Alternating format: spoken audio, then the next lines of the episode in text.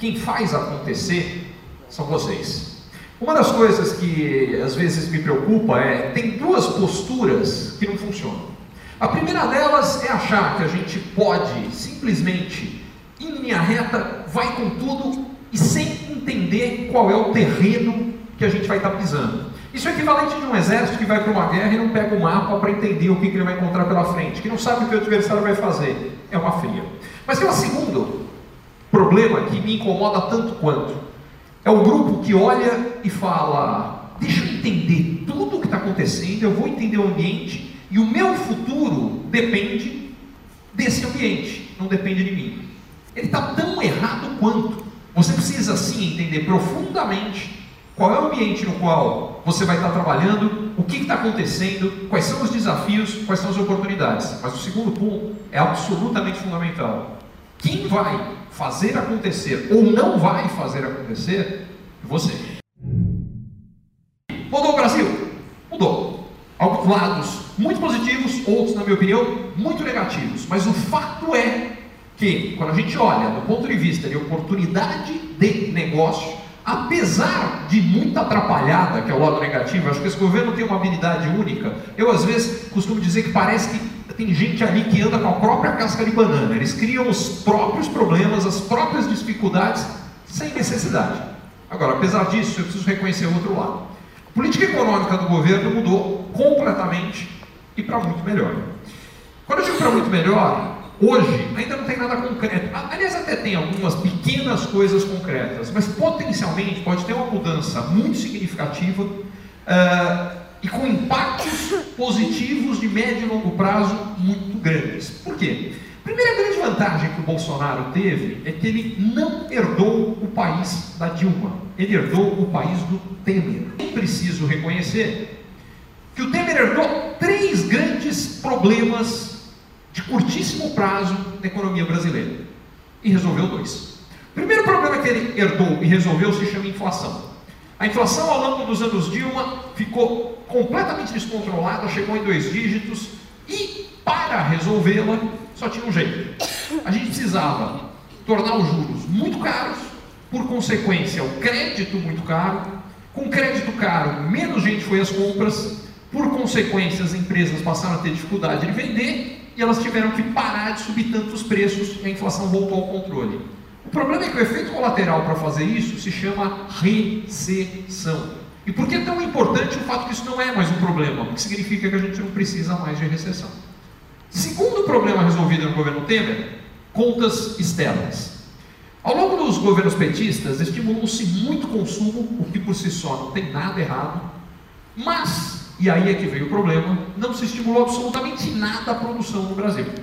Se você estimula as pessoas a comprarem, elas compram mais, mas você não fez nada para reduzir o custo de produzir no país, à medida que as pessoas vão comprando cada vez mais, mais gente vai ser empregada, o desemprego vai caindo e o salário vai subindo.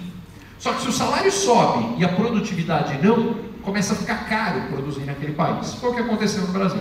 E quando isso acontece, as fábricas fecham por aqui e o pessoal passa a trazer de fora os produtos que antes eram feitos aqui. Aí tem dois problemas. O primeiro é de contas externas. O problema de contas externas é muito simples. Se a gente importa. Deixa eu matar uma curiosidade aqui. Vamos ver de onde foram feitas essas duas coisas que estão na minha mão. Descobri duas coisas. A primeira, estou precisando de óculos. A segunda, aparentemente, eles nem colocam mais onde isso aqui é feito. Mas onde vocês desconfiam que essas duas coisas foram feitas? Pois é, e os empregos de quem fazia isso aqui no Brasil acabaram de ser exportados para a China. A gente fez isso às, aos milhões. E o resultado foi, nossas contas externas ficaram em frangalhos. O Brasil passou a ter um déficit gigante na balança comercial de produtos manufaturados como esses. Até que, nos últimos três anos, por conta da recessão, as importações despencaram. Além disso, o dólar foi lá em cima, ele estava em um e meio, foi para casa dos quatro. Começou a ficar caro importar o produto. Resultado? Para de importar e volta a produzir no Brasil, que foi o que começou a acontecer nos últimos anos. Aí, nos últimos três anos, a balança comercial brasileira bateu três recordes, o que significa que não precisamos mais de, de recessão para reduzir as importações. Segunda razão da recessão, foi embora. E aí é que vem a boa notícia. Ainda temos um problema a resolver. só que ele não requer recessão. O grande problema macroeconômico que sobrou se chama contas públicas. Qual é o problema? O problema o governo da Dilma gastou o dinheiro que o Brasil tinha e também o dinheiro que o Brasil não tinha. Ele quebrou as contas públicas. E aí, isso funciona igualzinho na sua casa ou na sua empresa. Como é que você consegue pagar a diferença? Só tem um jeito. Você precisa se endividar para pagar essa diferença. Isso foi nesse mês. No mês seguinte, você continua gastando mais do que você ganha. No seguinte também, no seguinte também, no seguinte também. Primeiro, a sua dívida cresce cada vez mais. Segundo, em algum momento, quem está te emprestando dinheiro vai olhar e vai falar: peraí, como é que esse cara vai me pagar se eternamente ele gasta mais do que ganha? Não vou mais emprestar dinheiro para esse cara. Traduzindo, o problema que nós temos é: se nós não colocarmos as contas públicas em ordem, tem outra crise na nossa frente ali. Como é que a gente coloca as contas públicas em ordem? Tem duas formas. Primeira possibilidade, aumenta a arrecadação do governo. Será que a solução é essa? Não. O Brasil, entre 156 países emergentes, é o terceiro que mais arrecada impostos. Ou seja, não é falta de dinheiro na mão do governo. Como ainda assim ele consegue gastar mais do que ganha? Ele gasta demais. Precisamos cortar os gastos. Aonde estão os excessos de gastos? Tem duas contas que explicam todo o excesso de gastos. A primeira é o gasto com a máquina pública. O gasto com funcionalismo, particularmente, mas o gasto com a máquina. O segundo que é disparado mais grave, e aliás em grande medida também vem da parte da máquina pública, mas não exclusivamente, se chama Previdência. O Brasil esse ano vai ter um déficit fiscal de, 100, pelo menos essa é a estimativa, 139 bilhões de reais.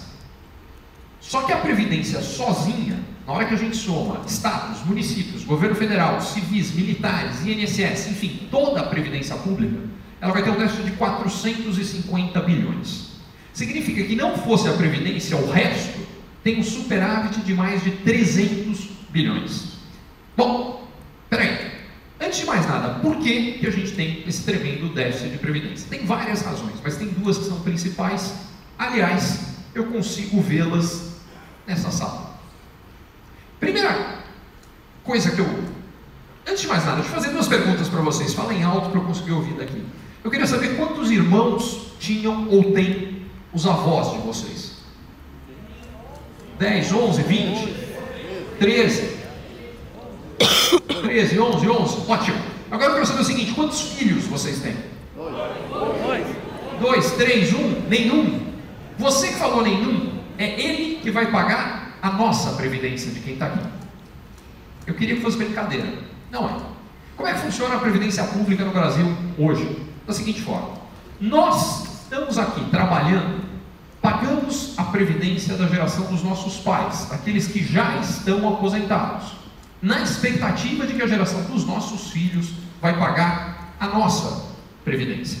Só que no meio do caminho acontecem duas mudanças, no meio do caminho, de, desde a criação do sistema público de previdência no Brasil há 60 anos para cá, aconteceram duas mudanças que são sensacionais para a sociedade e catastróficas para a previdência.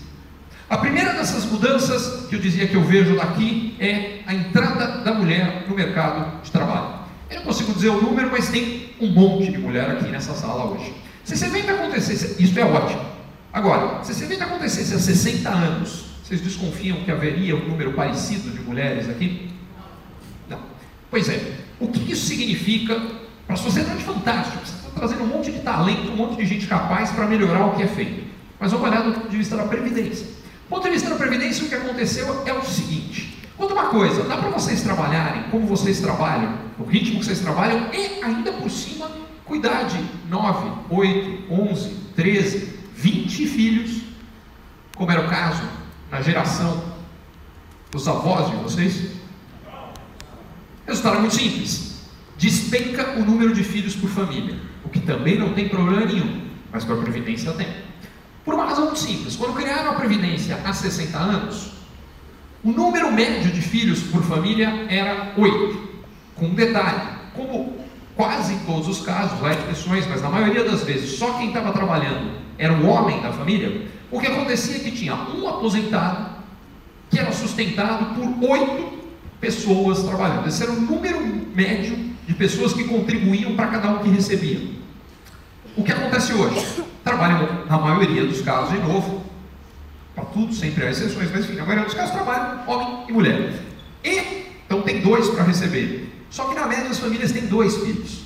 Então tem dois para sustentar dois. Tinha oito para sustentar um.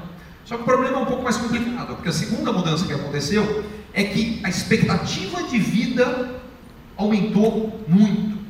E o que importa para a Previdência é a expectativa de vida depois que o cara se aposentou. É quanto tempo a mais depois de aposentado ele vive, porque é o período que ele recebe os benefícios. Lá atrás, há 60 anos, na média, para cada um que chegava aos 65 anos, ele vivia em média mais 8.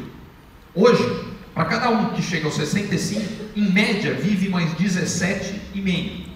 Eu tenho 48, eu fiz a conta de quanto vai estar isso pela projeção dos demógrafos e que eles erram muito pouco, ao contrário dos economistas, dá para confiar bastante nas projeções dos demógrafos. Significa o seguinte: quando eu tiver 65, a expectativa é que quem chegar aos 65 vai viver mais 25. Só que a média do número de filhos por família lá, ou na realidade é o número de filhos de família, porque leva Primeiro a criança nasce e leva algum tempo até ela entrar no mercado de trabalho. Muito bem, mas o fato é, o número de pessoas trabalhando para sustentar cada aposentado ali na frente vai estar mais perto de um do que de dois. É muito simples. Se a gente mudar a regra da Previdência, a nossa geração que está aqui vai pagar e não vai receber. Só que esse é só o primeiro problema, porque o segundo problema chega antes e é, no mínimo, tão grave quanto esse. Porque o que acontece é que aquele déficit, ele só aumenta, porque como começa a aumentar a expectativa de vida e diminui o número de filhos por família, aquele buraco que esse ano são 450 milhões, o ano que vem são 500. Significa que tem mais 50 bilhões de reais que hoje vão para saúde, educação, segurança, saneamento, o que for, que vão ter que ser redirecionados para a Previdência. Traduzindo, em 2000, não lembro se é 33 ou 34, mantidas as tendências atuais, as regras atuais, se a gente não fizer nada, todo o dinheiro arrecadado pelo governo, que lembrando, é a terceira maior arrecadação de impostos de 156 países emergentes, ela vai ter que ir exclusivamente para duas coisas: pagar a previdência e pagar o custo dos juros da dívida que vai sendo acumulado para complementar a previdência ao longo do tempo. Traduzindo, a gente não vai escapar de reformar a previdência. E a parte fundamental é, se não passar, o Brasil vai entrar numa outra crise parecida com os próximos anos, muito em breve. Economia movida a confiança. Gente que acha que o futuro vai ser melhor, faz com que o futuro seja melhor. E gente que está preocupada com o futuro, está com medo, toma a decisão de quem está com medo e transforma o medo em realidade. Isso vale em qualquer área da vida, mas na economia também. Para ser mais específico, funciona assim.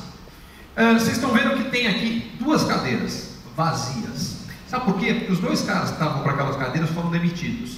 E eu estou preocupado se eu sou o próximo que vai perder o emprego. Com medo de perder o emprego, eu vou fazer o que qualquer um faria no meu lugar. Assim que eu sair daqui, eu compro um carro novo, não é isso? Obviamente não. Só que na hora que eu comprei o carro, a concessionária me vendeu. E na hora que ela não vendeu, ela manda embora o vendedor. Aliás, a montadora manda embora o operário. Aliás, a Ford mandou embora 2.800 operários. Cada um desses caras tinha a intenção de comprar um apartamento, mas não vai dar, agora eles não têm dinheiro. Na hora que eles não compram o apartamento, o corretor que ia vender acabou de perder o emprego. Ah, e os operários que iam fazer também. Ah, cada um desses caras é comprar uma televisão. Só que agora não vai dar mais, porque cada um desses caras também não tem emprego. Ah, vocês já pegaram. Se Confiança para baixo, círculo vicioso. Confiança para cima é exatamente o reverso da medalha. Daqui para frente eu divido os meus gráficos em três fases, que aí fica muito fácil ver qual é a direção da economia brasileira. Antes da Dilma, durante, depois. Muito bem, antes da Dilma. A confiança no Brasil era mais alta que a economia brasileira já tinha visto. Ela tomou posse e entregou o Brasil com a menor confiança da história. Quando a confiança inverte a direção, para de cair e começa a subir. Dezembro de 2015. Por quê? Porque no dia 3, o então presidente da Câmara dos Deputados, Eduardo Cunha, deu entrada ao processo de impeachment e aí a expectativa de que a Dilma embora inverteu a curva e a coisa passou a melhorar em vez de piorar. Uh, só uma parte aqui. Um país que precisa do Eduardo Cunha para retomar confiança é brincadeira, né? Feito a parte. Lembrem que a Dilma herdou o país com o nível de confiança mais alto da história, por consequência, herdou o país com a maior geração de emprego da história. Só teve um problema. Ela efetivamente tomou posse. E dali para frente, os empregos foram embora ela entregou o Brasil com a maior demissão da história do Brasil. O impeachment anda, o processo inverte e os empregos têm voltado desde o ano passado.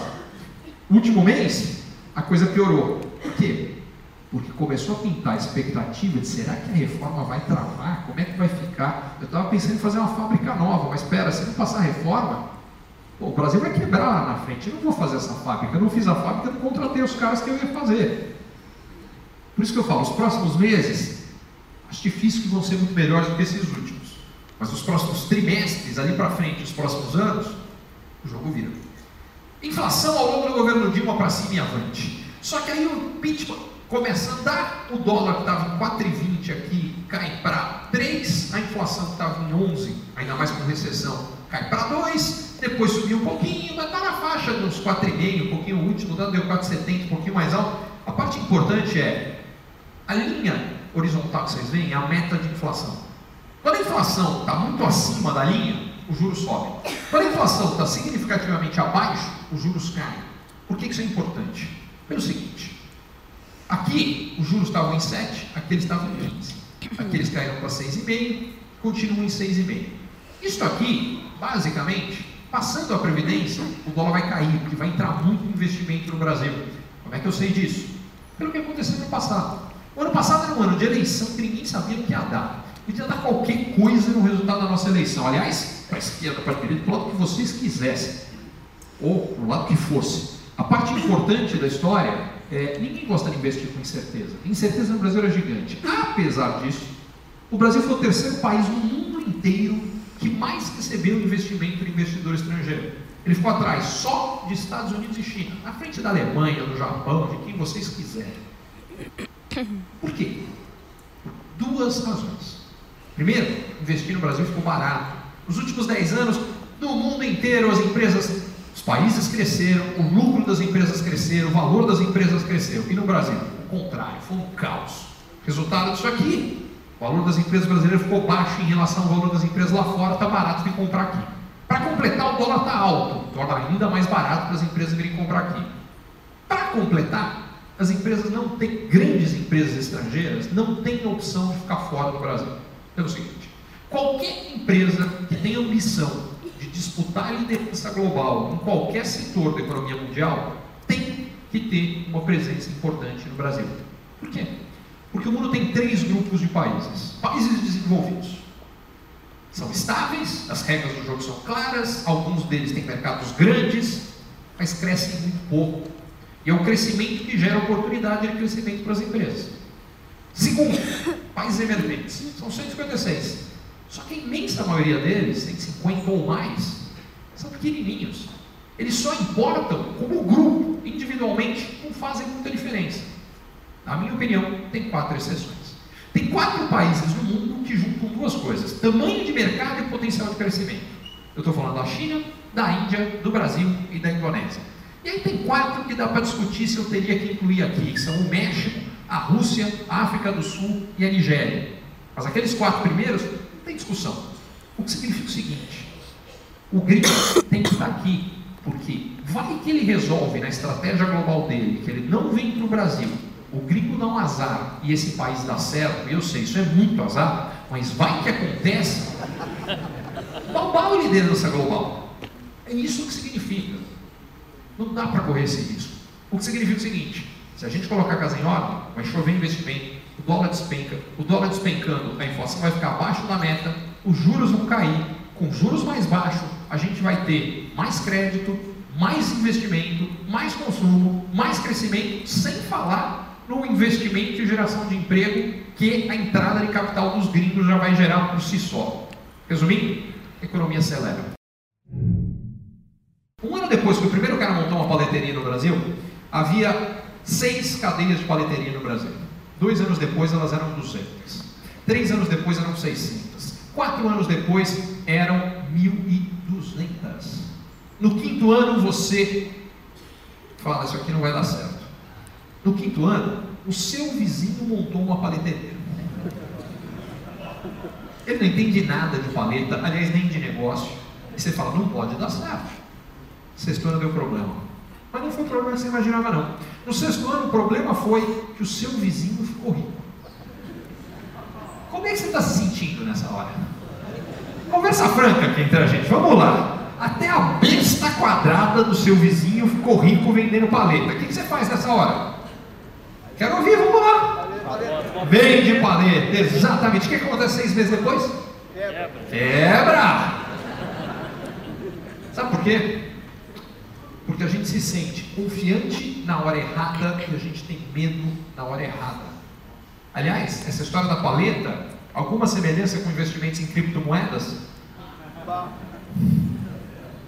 As pessoas não tem nada errado nem com paleta, nem com criptomoeda. Aliás, alguma semelhança com investimento em ação, com investimento em imóveis. As pessoas estão sempre investindo na coisa errada, na hora errada. Não tem nada errado com nada disso que eu falei.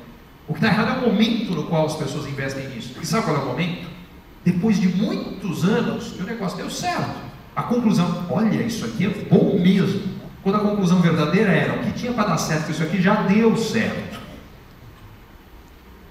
A gente está sempre correndo atrás da grande oportunidade que já passou. A grande oportunidade, sabe quando ela existe? Depois de seis anos de Dilma, não fica melhor que isso. Ela destruiu tudo, é terra arrasada. Estou brincando, mas não estou. Sabe por que a oportunidade surge? porque ninguém acredita. Sabe por que no outro caso não tem oportunidade? Porque todo mundo acha que é uma boa e vai todo mundo atrás da mesma bola, do mesmo cliente, do mesmo negócio. Aí não tem oportunidade. Quando ninguém acha que tem oportunidade, isso cria oportunidade porque ninguém tem coragem de fazer nada. É isso que cria oportunidade. Aliás, tem algumas dicas básicas aqui. Você quer saber quando sair de um investimento em alguma coisa? virou capa da Veja. A Veja acabou de falar que não sei o que é a nova febre. Vende aquilo, que já era, porque para virar a capa da Veja, aquilo tem que estar acontecendo há um tempão, tem que ser, senão vai sair na revista especializada, não vai sair na Veja. Sabe quando é o contrário? Quando a Veja falou, o caos, o mercado de não sei o que está condenado, babá, compra, porque para virar essa história, tudo que tinha para dar errado, e não tem nada errado com a Veja, você faz a mesma coisa que você investir nos Estados Unidos com a capa da revista Time, funciona igualzinho. Aliás, você quer fazer com a ação?